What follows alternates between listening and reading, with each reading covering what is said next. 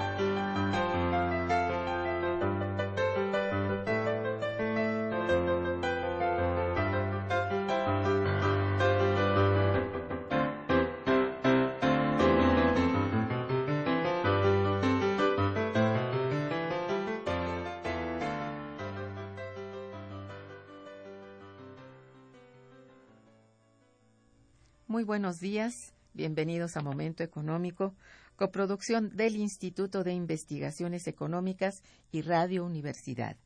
Les saluda Irma Manrique, investigadora del Instituto de Investigaciones Económicas, hoy jueves 14 de agosto de 2014. El tema que abordaremos el día de hoy es bases iniciales de la reforma energética y para ello contamos con la siempre valiosa presencia de nuestro amigo el maestro Humberto Hernández Haddad. Bienvenido, maestro. Buenos días, doctora.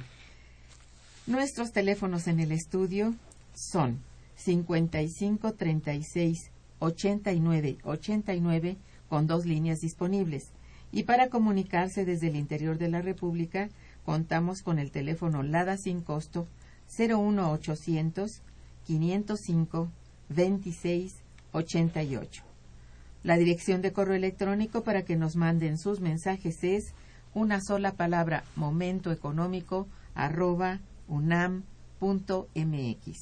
También pueden escucharnos a través de la página de internet www.radiounam.unam.mx. De nuestro invitado. Humberto Hernández Haddad es abogado egresado de la UNAM, Obtuvo en 1972 el Premio Nacional Presidente Benito Juárez con el trabajo jurídico Análisis Constitucional de las Leyes de Reforma. Es posgraduado en el Centro de Estudios Internacionales de la Universidad de Harvard, con maestría en la Escuela de Estudios Internacionales Avanzados de la Universidad Johns Hopkins. Eh, entre los cargos que ha ocupado están haber sido diputado federal en dos ocasiones, presidente de la Comisión de Ciencia y Tecnología de la Cámara de Diputados, senador de la República, fue presidente de la Comisión de Relaciones Exteriores del Senado, secretario de Asuntos Internacionales del CEN del PRI, cónsul general de México en San Antonio, Texas, articulista en varios periódicos y revistas de México y del extranjero, ha obtenido el premio Juchimán de Plata en la categoría Derechos Humanos y por la Paz, otorgado por Juchimanes de Plata, Asociación Civil, en el estado de Tabasco, en noviembre de 2012. Muy bien, pues durante los últimos dos o tres meses em, recientes, la discusión en torno a la aprobación de la reforma energética y su correspondiente legislación secundaria ha captado la atención de la mayoría interesada en este proceso. Y hoy, pues, al parecer, al parecer, todo está dicho con la eh, aprobación de las cámaras. Y bueno, para eso hoy tenemos la valiosísima opinión de nuestro invitado, el maestro Hernández Haddad, quien eh, nos dará a conocer esta opinión respecto, eh, en particular, digamos, acerca de la Ley Nacional de Hidrocarburos, de estas leyes que han sido recientemente discutidas y aprobadas y parece muy rápidamente, hasta con tiempo adelantado, eh, la Ley Nacional de Hidrocarburos, la Ley de Industria Eléctrica, la de Energía Geotérmica, la Ley de Pemex y de la Comisión Federal de Electricidad, así como de ciertas reformas a diversas disposiciones a la Ley de Inversiones Extranjeras y a la Ley Minera. Para comenzar esta emisión, yo le eh, quiero preguntar, maestro, ¿por qué le resultó indispensable a la administración gubernamental actual una reforma energética? Pues a mí me parece, doctora Irma Manrique, que si vemos el catálogo de necesidades que tiene nuestro país, en realidad es urgente que se haga una revisión integral de cómo va a manejar y administrar México sus recursos tanto naturales como su capital humano. Los dos son abundantes. La riqueza de recursos naturales renovables y no renovables que tiene el territorio mexicano, más la acumulación de varias décadas de inversión en educación para la preparación de personal altamente especializado es asombrosa.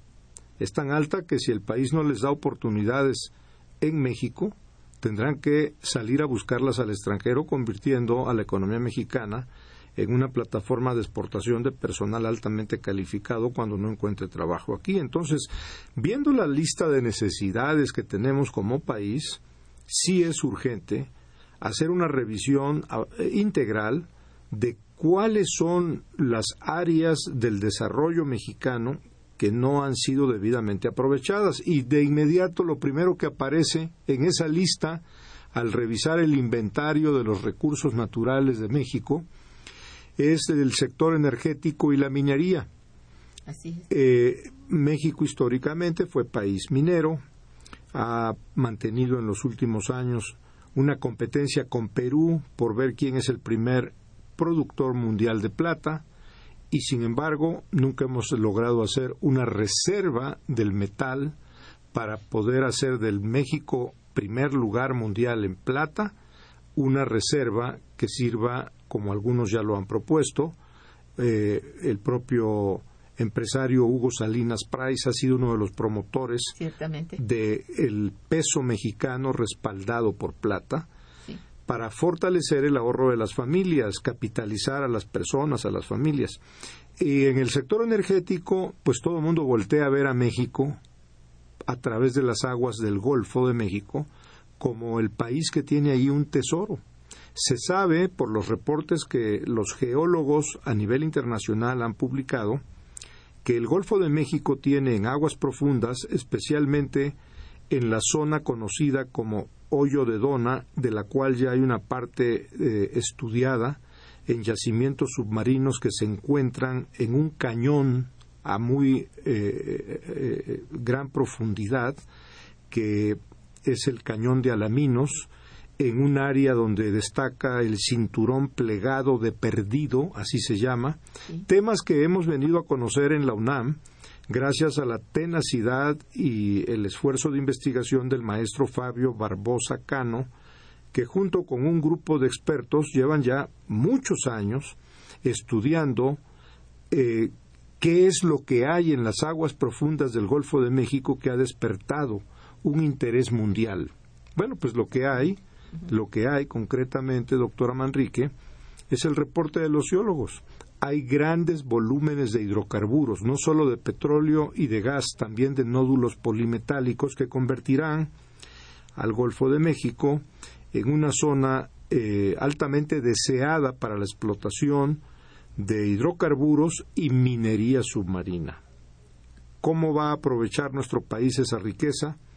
Pues mira, mire doctora, yo no veo que estemos en estos momentos frente a la reforma energética que haya concluido. Está empezando.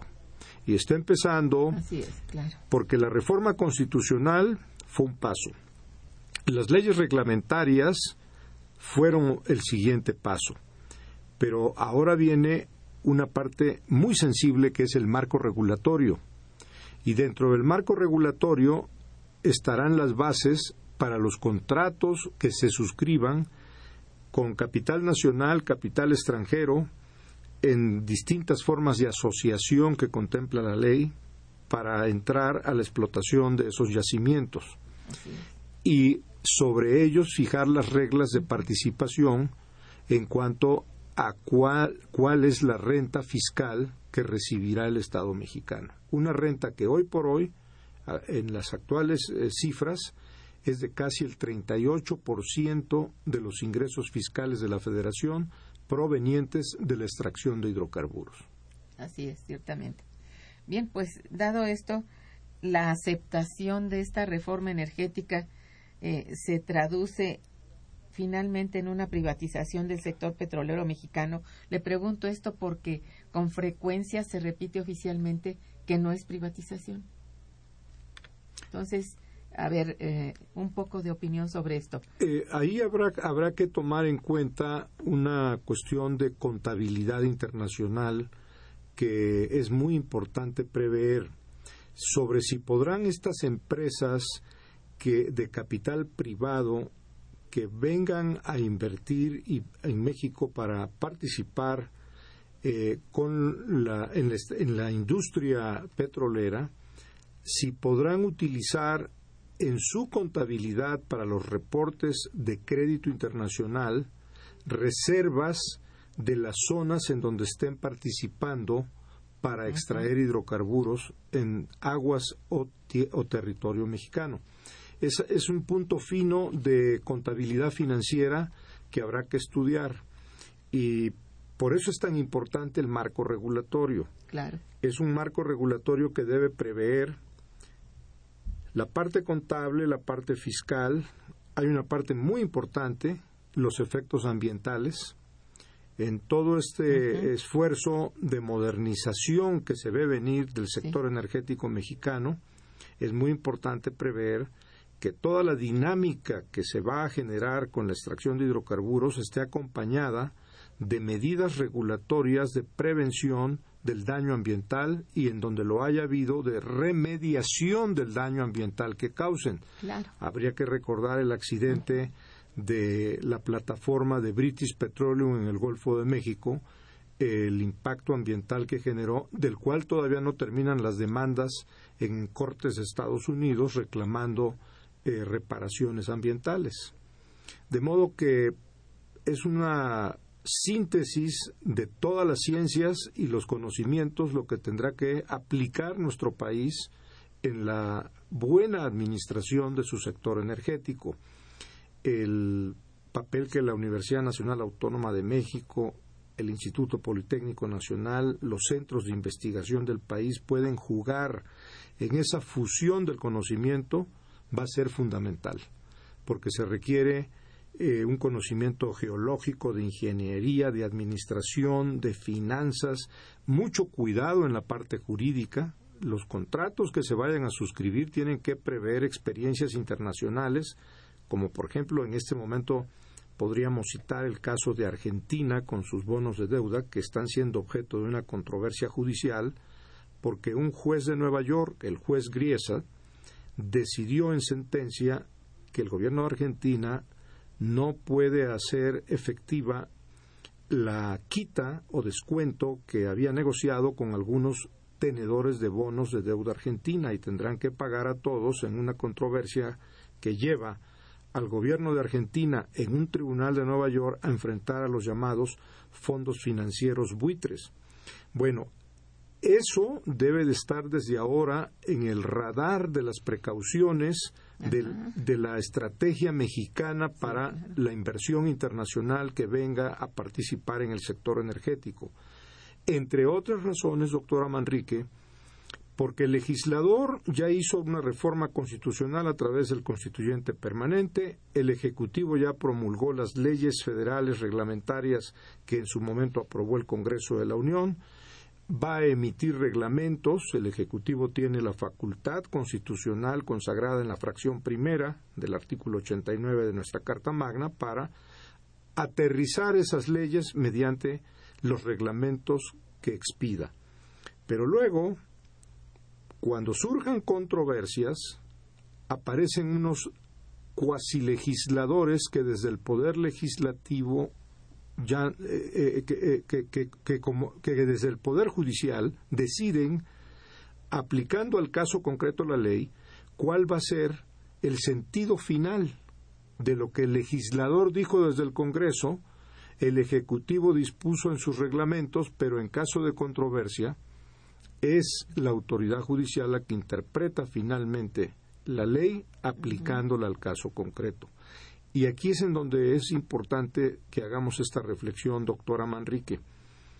En casos de controversia con inversionistas internacionales en materia de petróleo, gas, electricidad, serán controversias que se tendrán que resolver bajo la jurisdicción internacional conforme a las reglas pactadas en los tratados de comercio y de inversión que se han suscrito. Eso es. Eh, Entonces, dicho así, no es tampoco ni totalmente cierto, ni, bueno, ni tampoco eh, una falacia, ¿no? Está todavía por resolverse.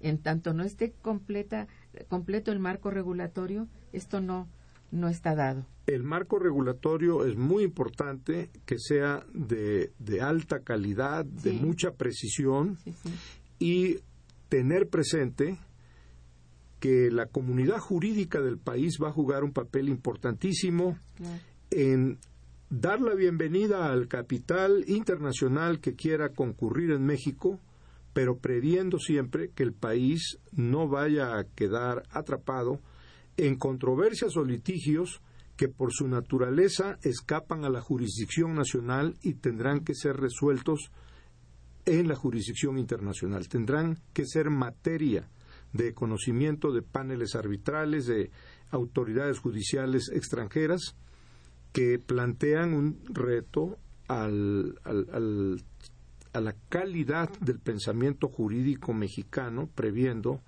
cómo vamos a entrar en asociación con estas nuevas modalidades que permiten que concurran empresas de todo el mundo a participar en el sector energético mexicano y que por el bien de las dos partes, por el bien del Estado mexicano y por el bien de los inversionistas, lo mejor es siempre tener muy claras las reglas con certidumbre jurídica que hagan de México un destino seguro, confiable para los inversionistas internacionales.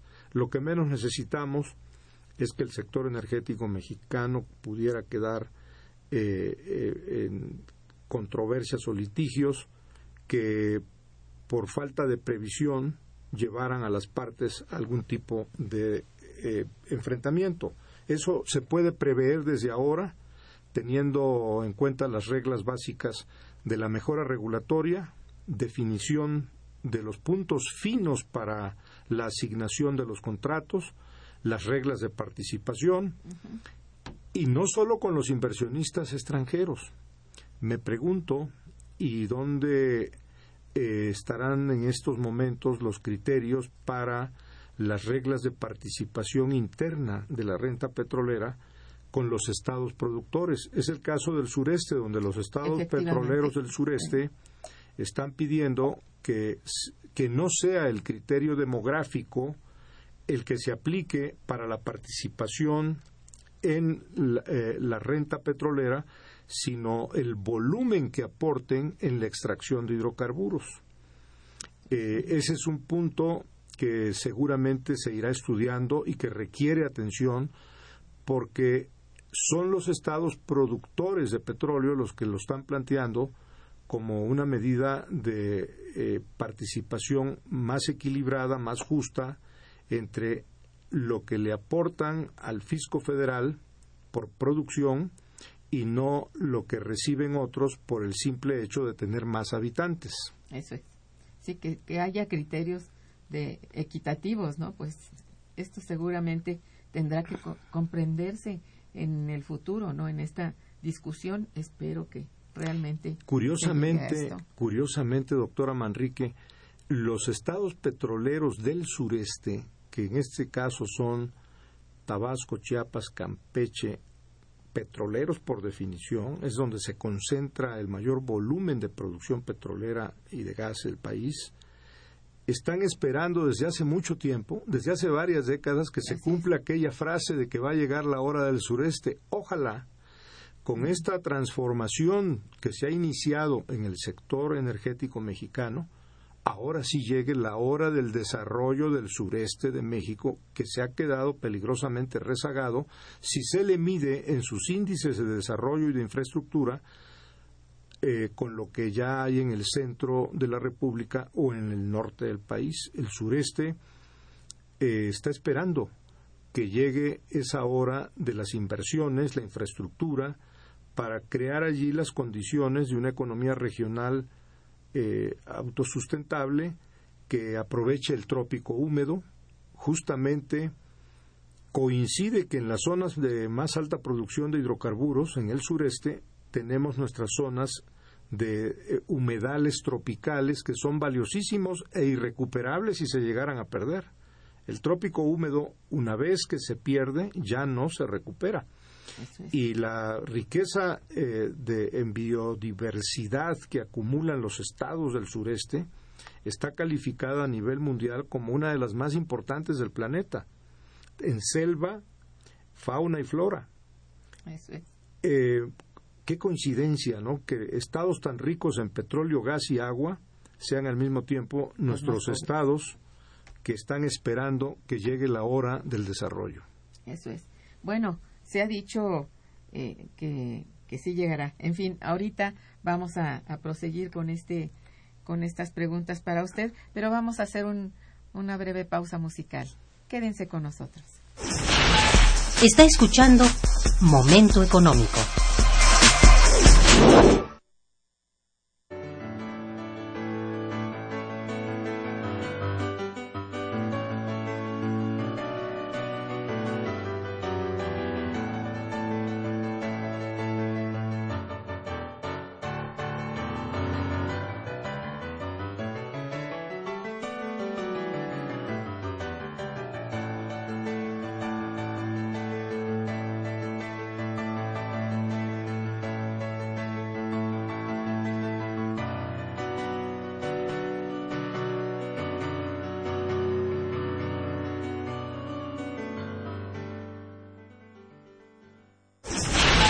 El teléfono en cabina 55 36 89 89.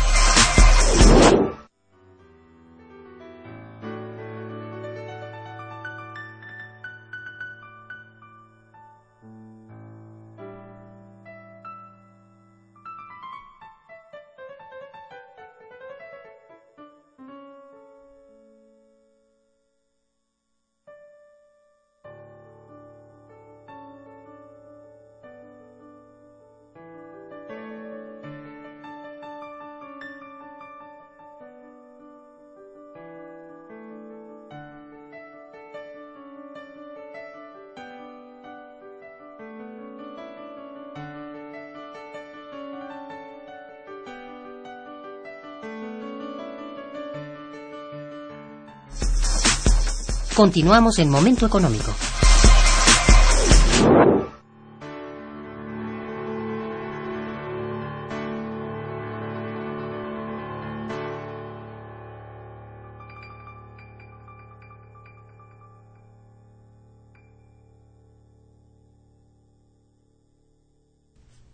Muy bien, refiriéndonos a, a que se dice y se dijo por parte del Ejecutivo de una manera contundente que la legislación secundaria, la aprobación de esta legislación secundaria, llevaba en sí, hablo de la reforma energética, llevaba en sí una serie de beneficios para la sociedad mexicana.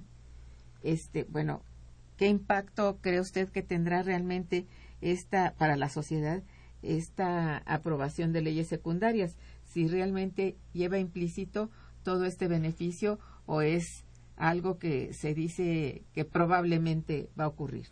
Le digo con toda franqueza, doctora Manrique, cualquier proyecto, cualquiera, puede ser bueno o puede ser malo. Todo depende de si tiene transparencia y rendición de cuentas. Definitivamente. El mejor proyecto del mundo puede terminar en una pesadilla si lo gobierna la opacidad, el secreto, el ocultamiento de los datos. así es. De manera que esta reforma, este conjunto de reformas, porque realmente es un paquete muy completo, toca, toca todos los ámbitos de la vida económica del país. Eh, para poder ver el, el alcance con éxito de que esta reforma está obligada a tener, va a necesitar la participación de una fuerza importantísima, que es la ciudadanía ejerciendo sus derechos constitucionales, están consagrados en nuestra Constitución, Claro. de transparencia y rendición de cuentas, que además ya son derechos humanos protegidos por los tratados que el gobierno mexicano ha suscrito en los últimos años. De modo que transparencia y rendición de cuentas pasan a ser los mejores aliados del país para asegurarse de que la riqueza energética del país sirva para el desarrollo nacional y que no se desvíe de sus propósitos. ¿Cómo hacer efectiva la transparencia y la rendición de cuentas día a día, doctora Manrique? Va a tener que ser una ciudadanía bien informada, vigilante, actuante, la que cuide el patrimonio energético del país. Definitivamente sí. Tener esa conciencia, no estar esperando, en verdad, que alguien lo haga o que venga directamente de los gobernantes. Creo que no. Ahí tiene usted toda la razón. Le doy un ejemplo en el contexto de la reforma energética. Se ha hablado mucho de los efectos secundarios que puede tener la tecnología de extracción del gas y del petróleo shale, que es un anglicismo, en realidad en español, en castellano debe decirse gas esquisto o gas de lutitas o gas pizarra. Así es. El shale proviene de la minería inglesa que en el condado de Berkshire hace 200 años comenzaron a utilizar el término shale. Pero este gas esquisto de lutitas o gas pizarra plantea eh, para los técnicos varias interrogantes. Habrá que disiparlas con el único método que se debe de aplicar, el científico.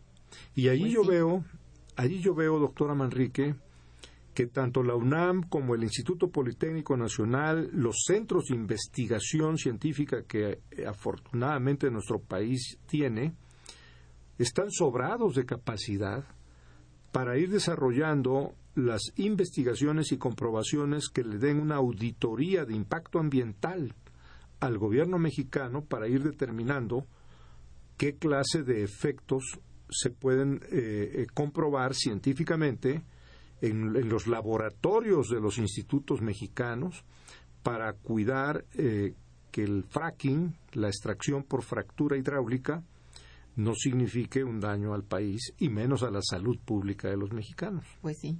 Está, creo que está conocido varios casos, son conocidos varios casos en Estados Unidos en donde ya se prohíbe el, el uso de este método fracking eh, porque se han demostrado los daños. Acabo de ver la sentencia de una corte en el estado de Texas dando una indemnización a una familia que en su granja en Texas resintieron daños en la salud de la familia y en los terrenos de la granja y la empresa que hacía fracking hidráulico fue sentenciada a pagar varios millones de dólares de indemnización.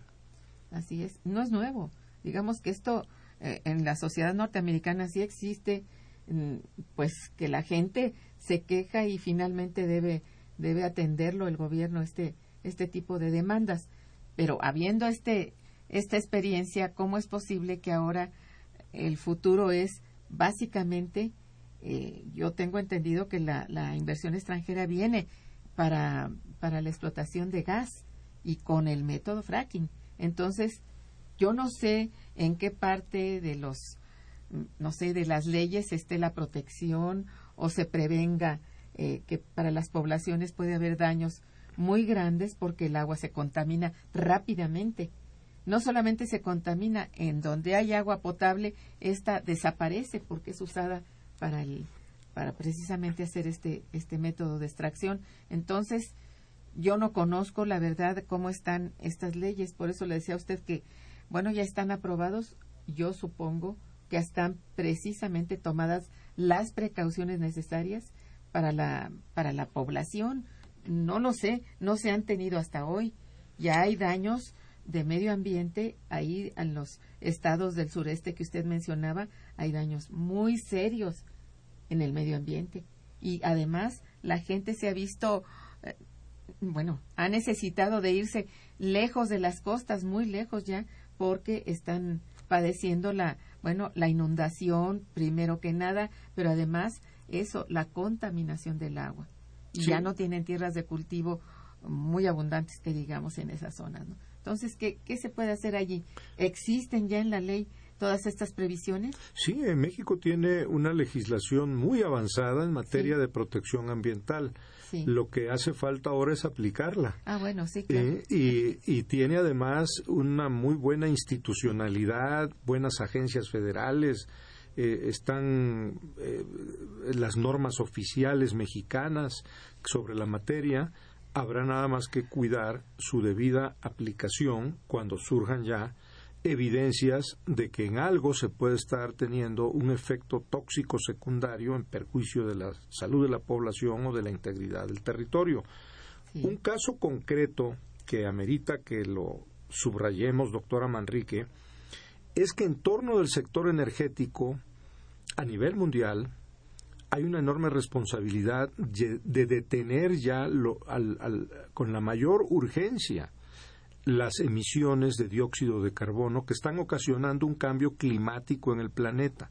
¿Y por qué debiera de preocuparnos el cambio climático a nosotros en México? Bueno, curiosamente, nosotros que estamos exportando petróleo, extrayendo gas, sobre todo en los estados del sureste de la República, los estados petroleros del sureste, allí tenemos el fenómeno de que debido al cambio climático, las aguas del Golfo de México están inundando tierras de las costas de Veracruz, Tabasco, Campeche.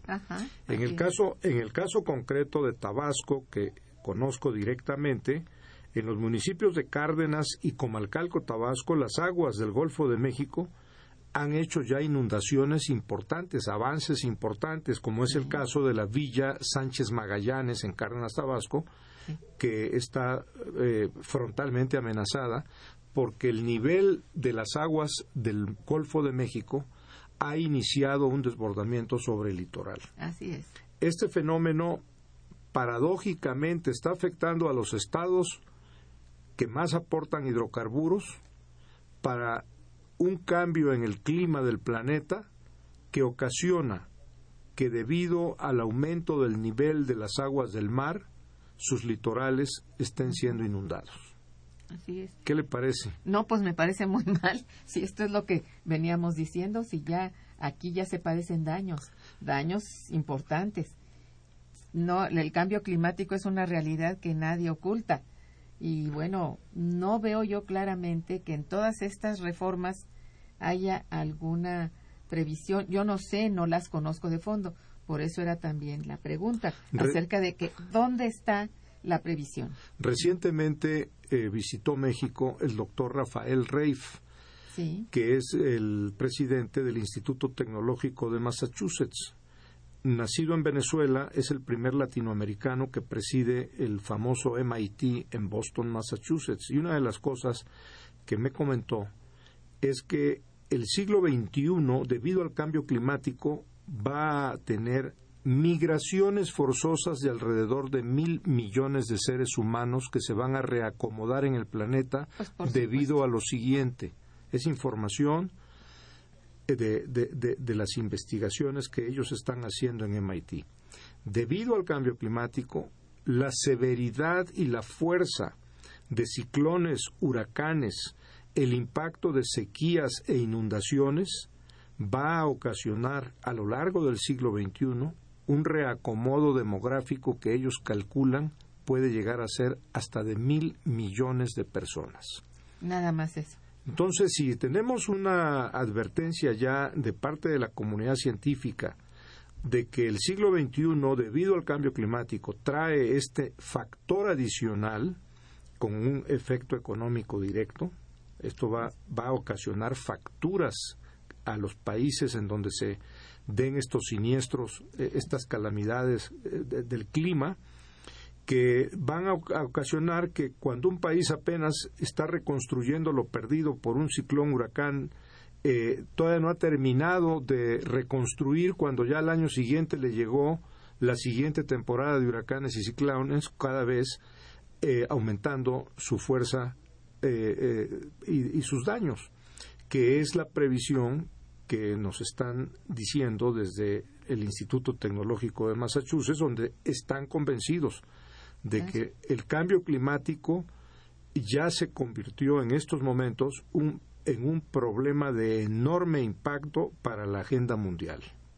para que vea usted. Entonces de ahí, pues precisamente la preocupación de discutir o de ver o de conocer o dar a conocer a los radioescuchas y a la gente que en general qué, qué tipo de, de protección se está pensando tener con esta avalancha, ¿verdad? De explotación, ya no tanto petrolera en sí, porque sabemos muy bien cuánto ha bajado eh, cuánto han bajado las reservas en, en el país, pero sí de gas.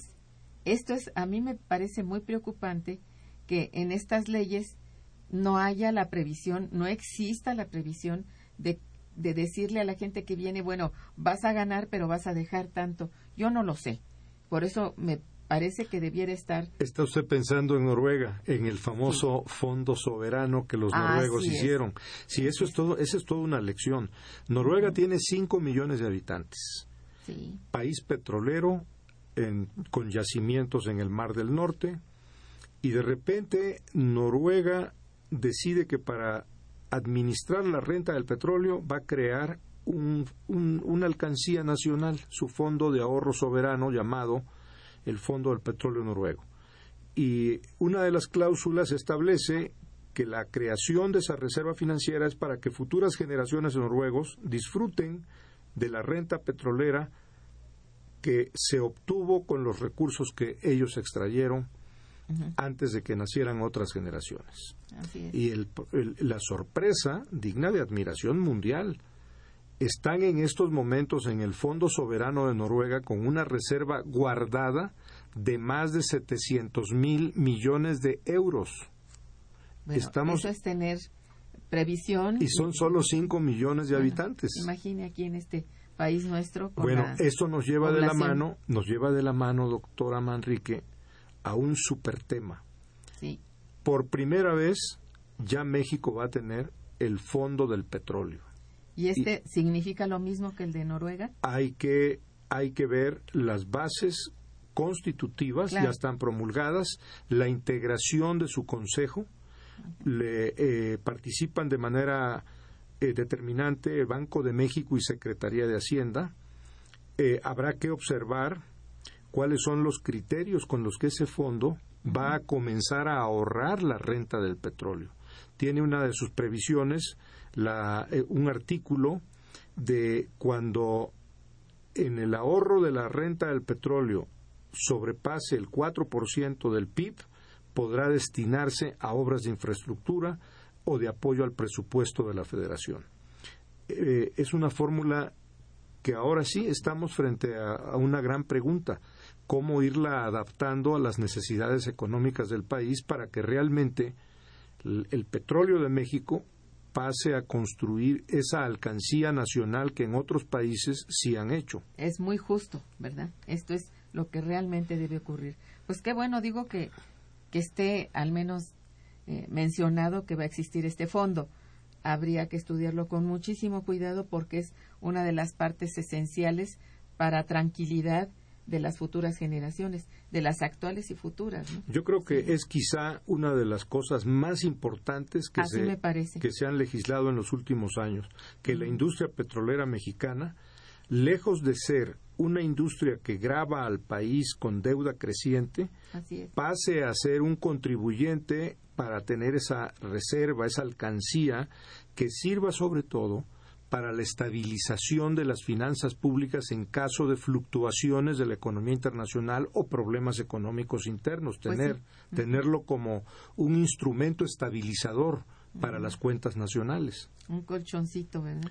que mucha falta va a ser si vemos cómo está en estos momentos las señales de la economía internacional. El día, Así de, es. el día de hoy, doctora Manrique, ya es oficial. Sí. Esta mañana se dio a conocer que China reconoce que su oferta crediticia se ha caído a niveles nunca antes vistos. La oferta del crédito en la economía china está en estos momentos ya confirmando que va a tener un efecto no solo en China, va a tener un efecto en Estados Unidos, en México, en Europa, porque ya China tiene hoy la capacidad, con su comportamiento económico, de jalar el tren de la economía mundial O detenerlo. o detenerlo. Así es. Y en el caso concreto de esta noticia formalmente dada a conocer esta mañana sobre la caída de oferta crediticia en la economía china a niveles sin precedentes, más aún de los que se conocieron en, en- en el 2008, cuando se dio la- el derretimiento de los grandes bancos estadounidenses, 15 de septiembre de 2008, con la quiebra de Lehman Brothers y la intervención del Tesoro de los Estados Unidos para rescatar el sistema bancario de la Unión Americana, eh, nos está avisando que hay que tener en México un plan económico de contingencia para estabilizar la economía frente a cualquier desajuste que las dos grandes economías mundiales pueden eh, tener, Ocasionar, que son Estados Unidos y China. Sí. Son las dos grandes economías y que por impactan. supuesto que tienen el impacto. Ya no es cosa de presuponer que esto ocurra, ya lo tienen. Y si no van bien, pues tampoco no va a ser muy alegre la cuenta futura, ¿no? En fin, vamos a hacer una breve pausa musical. Está escuchando Momento Económico por Radio UNAM. you.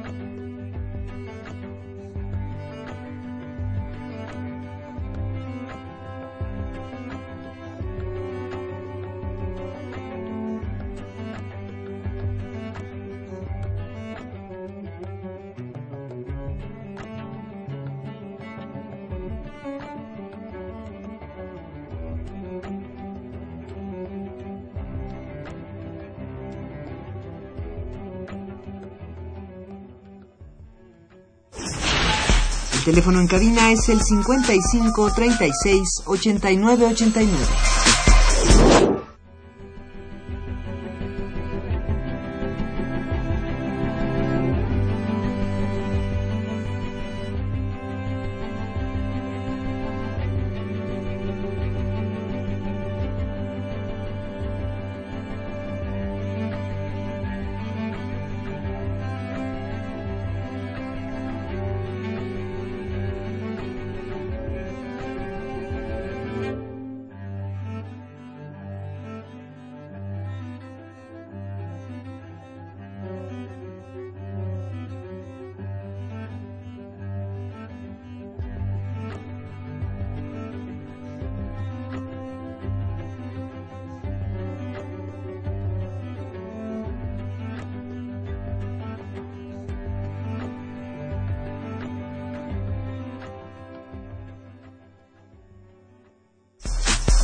Continuamos en Momento Económico.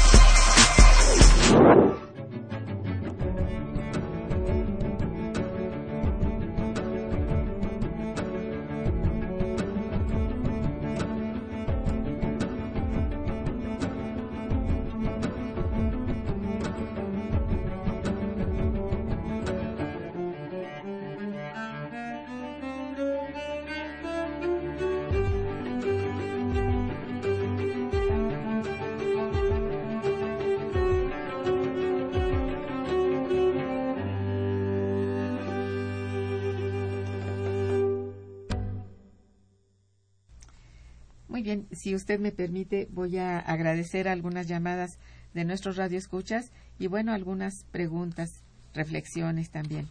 Eh, don Agustín Mondragón le felicita este, muy cordialmente. Dice, los puntos finos no se encuentran en los reglamentos, se encuentran en la Constitución y en su ley reglamentaria, en su ley reglamentaria, y ya estos fueron incluidos en ellas.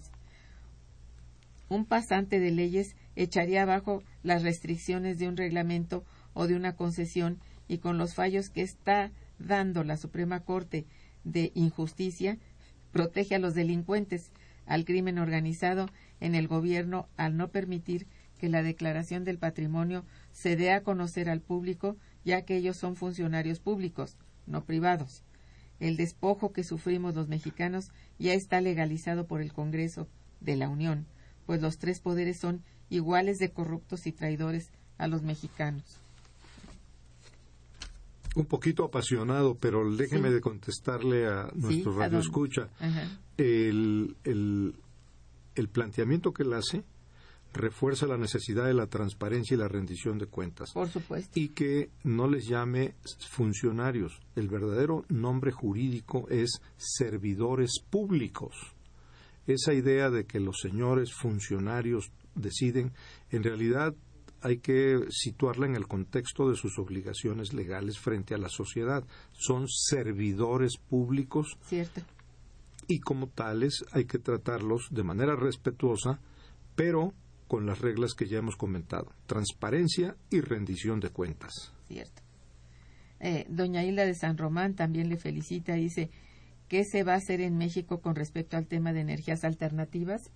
En Estados Unidos se habla de un cambio para el, el 2030 en materia de energías alternativas y en México, ¿qué va a pasar? ¿Cómo se llama la señora? Doña Hilda de San Román. Bueno, la señora Isla San Román está tocando un punto importantísimo, la estrategia mexicana para ir a la transición energética que tarde o temprano nos va a llegar, porque además el petróleo y el gas son recursos finitos, no renovables. Algún día los yacimientos terminan por extinguirse. Y entonces viene la gran interrogante, ¿dónde están las metas para la transición energética de nuestro país? En el caso de las energías verdes, eh, en casi todo el mundo están destinando grandes presupuestos para explorar fuentes alternativas no contaminantes de energía. Es un dilema muy concreto. O buscamos energías limpias o seguimos consumiendo gasolinas carcinogénicas que tienen un impacto directo, adverso en la salud de las personas. Cierto. Sí, y bueno, sí existe también en México este amplios estudios sobre esto dentro de la UNAM y, y en otras eh, instituciones, otras entidades académicas han estado estudiando lo de las energías alternativas, solo que esto depende en mucho de, de las políticas públicas. Si no hay tampoco apoyo a ellas es difícil. Hay que estar muy claros que en tanto haya eh, industria automotriz con motores con base en gasolina, no va a ser posible a, hacer un cambio. Pero sí tiene que haber por parte de las empresas también la conciencia de que hay que cambiar estos motores. Ya en Brasil parece que hay una, una fuerte producción de, de automóviles con base en, bueno, en, en, las de alcohol, que son de alcohol, o también de gas. Hubo, hubo como usted bien lo conoce, un economista austriaco, llegó a ser premio Nobel de Economía, fue un gran profesor de economía en Harvard, Joseph Schumpeter. Ah, claro. Él creó el concepto de que la economía, merced a los cambios científicos y tecnológicos, tiene ciclos de destrucción creativa. Y yo siempre he pensado que uno de los momentos históricos de destrucción creativa para la economía mundial va a ser el día que se dé el desplazamiento del motor de combustión interna y ya no se necesiten gasolinas para mover los motores. Ya se sabe que hay países que tienen muy avanzada la tecnología del hidrógeno. También. Sí. Eh, el día que ese cambio se dé, nosotros como país tenemos que estar preparados para subirnos al tren del cambio científico tecnológico cuando los motores dejen de usar gasolinas y, es, y poder estar en condiciones de mover el parque vehicular y la industria nacional con lo que vaya a ser la nueva forma de combustión. Pues sí, y sí las hay y ya se ha estudiado muchísimo. Hasta la, la fuerza eólica ya también en, bueno, hay empresas españolas dedicadas a implantarlas en varias partes del mundo. En fin, no sé. Y los automóviles híbridos ya están, también ya están en el mercado. Ajá. Entonces es cosa también de, bueno, vencer ciertos intereses, esto es cierto, ¿no? Intereses económicos que están detrás de esos motores que todavía funcionan con gasolina. ¿verdad?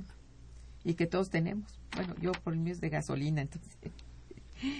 Este, la señora Leticia Menes Nava eh, manda a felicitar al invitado y al programa. Dice, no se está tomando en cuenta que todas las legislaciones que se están aprobando están regidas por los beneficios para el bloque hemisférico norte, cuyas políticas marca Estados Unidos. Mm, bueno, no lo sé. Pues, eh, pues la señora Leticia Meneste menciona un eh, concepto uh -huh. geoeconómico que no debemos perder de vista. Tiene una gran relevancia. México forma parte geográficamente de la América del Norte y económicamente desde hace 20 años, con la firma del Tratado de Libre Comercio para la América del Norte, sí. quedó inscrito en una plataforma económica integrada por tres países que fijó sus reglas con el Telecán, México, Estados Unidos y Canadá. Es momento de plantear en la relación costo-beneficio con los socios de la América del Norte, cómo puede aprovecharse de una manera más eficiente la mano de obra, los recursos naturales de un socio mexicano que está esperando ver cumplidas las expectativas de desarrollo, de empleo, de crecimiento que eran la promesa del Tratado de Libre Comercio para la América sí, del Norte. Pues sí. Entonces sí, es una realidad geoeconómica, existe esa plataforma de la América del Norte, hay que ir ahora a la obtención de sus resultados, a hacerlos efectivos. A ver, pues esto está bien. Eh, digo, sería muy bueno. María del Carmen Ramírez felicita al invitado. Dice, Noruega no concesionó la extracción de su petróleo, sino que pagó transferencia de tecnología contrario a lo que hizo Dinamarca, que ahora tiene muchos problemas. Por cierto, ello. cierto. Uh -huh. eh, Dinamarca le concesionó a JP Miller y no obtuvo la renta petrolera que los noruegos sí obtuvieron. Así es. Uh -huh. Entonces es cosa de qué metodología se va a usar para para realmente tener un fondo petrolero que funcione, ¿verdad? Es, es, de la mayor importancia estudiar cómo se va a administrar el Fondo del Petróleo de México. Claro, claro. Es muy importante. Ojalá vaya en buen camino eso. El licenciado Avilés también dice felicidades, dice ya para qué promover un activismo social ahora que los políticos han atropellado nuestras leyes. La voz de la sociedad civil no es tomada en cuenta mientras solo se piense en el beneficio personal de los que ahora discuten y aprueban las reformas. Bueno, es un poco... está triste, pues, por ello. Celia Malagón Márquez felicita también programa e invitado. Dice, si observamos ahora la actitud de las organizaciones internacionales en relación con las guerras que hay, provocadas por Estados Unidos, vemos que no podemos tener confianza en estas instituciones no dice cuáles, claro. pero dice organizaciones in internacionales. De nuevo nos remiten los eh, radioescuchas con sus amables comentarios a la necesidad de una ciudadanía bien informada y que sepa hacer valer sus derechos constitucionales protegidos por tratados internacionales de transparencia y rendición de cuentas, que son derechos humanos que no pueden abdicarse de ellos. Eso no, no, no pueden ser vistos como derechos que por su inejercicio constituyen una forma de protesta, al contrario, constituyen una forma entonces de aceptación o sometimiento, que en el caso de una ciudadanía responsable no es, eh, no es esa la vía. El, camino será eh, fortalecer las políticas de desarrollo que el país vaya anunciando con la participación de sus ciudadanos a través de las herramientas jurídicas de la transparentación de lo que se está haciendo y exigiendo la rendición de cuentas. Esa es una exigencia que se debe ejercer. Las cuentas claras hacen amistades largas. Mm, sí, esto es cierto. Hasta lo dice el dicho desde hace mucho, ¿no? Eh, ¿Qué ha pasado con, digamos, con en, en términos de la discusión de la reforma y sus leyes secundarias, de la reforma energética y leyes secundarias sobre la electricidad? ¿Cómo está el caso de, la electricidad, doctor? En buena medida ligado al gas. El componente eh, fundamental de la, de la energía eléctrica, en el caso de México por las plantas de ciclo combinado, es el gas. Y el costo del gas es el que está predeterminando el precio final de la electricidad. De manera que en la ecuación industrial gas-electricidad, México tiene que tener una estrategia muy eh, eh, bien calculada porque le digo una cosa, doctora Manrique, los consumidores sí estamos esperando que baje el precio de la luz. Sí estamos pues atentos a esa promesa, que el precio de la electricidad baje, sobre todo porque vemos diferenciales que en algunos casos llegan a ser del 40 o 50% más caros. Así es. En el caso de las empresas industriales que tienen alto consumo eléctrico, hay algunas que incluso han condicionado su permanencia en el país a que baje el costo de la electricidad industrial, porque sus competidores cruzando la frontera pagan la mitad de la factura eléctrica por hacer los mismos productos que ellos manufacturan en México. De modo que para estimular a la planta industrial que permita una generación de empleo, elevar el nivel de vida de la población, aliviar el gasto de las familias en el, pago de los recibos de luz, sí es de la mayor importancia que la industria eléctrica aumente su capacidad, su eficiencia, su eh, facturación sea eh, a la baja. Eh, los consumidores estarían esperando que electricidad y gasolinas ya no continúen su escalada al alza en los precios. Por lo menos esto, ¿no? si no han de bajar que ya no suban tanto así es sí sería pues sería muy muy importante eh, mm, le pido a usted en este momento que nos quedan quizá dos minutos eh, que me hablara sobre este importante libro que escribió este don Alejandro del Palacio. Sí, el, jurista Alejandro del Palacio, que forma parte del grupo de juristas mexicanos que desde el claustro universitario han venido estudiando la transformación de nuestro sistema constitucional en los últimos años y su inserción en la globalización, bueno, eh, tiene muy claro que el país necesita, antes que nada, preservar su equilibrio interno su capacidad soberana, su buen juicio para decidir sobre el futuro del país. Y publicó recientemente este título, México en calma, nada cambia, por Alejandro del Palacio Díaz. Esto forma parte de una serie de investigaciones eh, de filosofía del derecho, teoría del Estado y derecho constitucional que Alejandro del Palacio ha venido haciendo y a quien le mandamos desde Radio Universidad un afectuoso saludo.